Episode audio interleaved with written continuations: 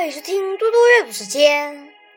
今天我要阅读的是《拉封丹寓言》中的《狼和狗》。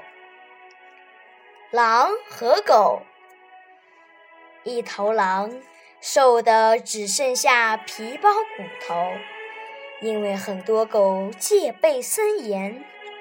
狼碰上因疏忽而迷路的大狗。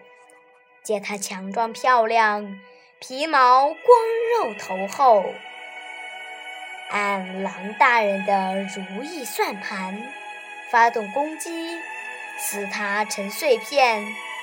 但这样，它得投入战斗，而那样魁梧的看门狗就势必要顽强的抵抗。于是，狼走到狗的身旁。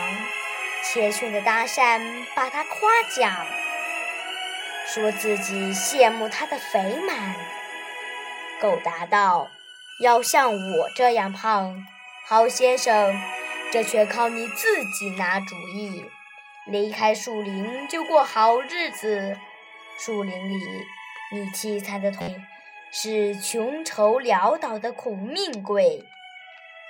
凭那种生活条件。”肯定要饿死，因为没一点保证，没免费饭菜，样样得靠暴力去抢来。只要跟我走，保你过上好日子。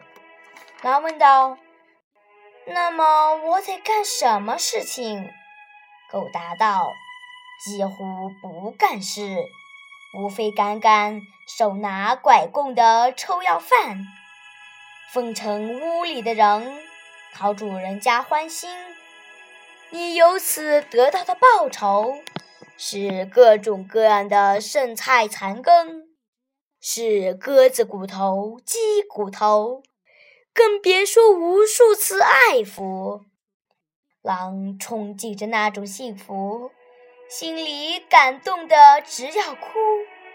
走路时，他见狗脖子上脱了毛。便问怎么回事，没什么，究竟怎样？小事一桩。怎么说？你借我脱毛，可能因为那是我戴项圈的地方。狼问道：“项圈？你不能任意走动？”不总是如此，但这有什么关系？关系太大。任饭菜有多少品种，我宁愿样样都放弃，花这种代价，给我珍宝也不要。狼先生说罢了就跑，逃之夭夭。谢谢大家。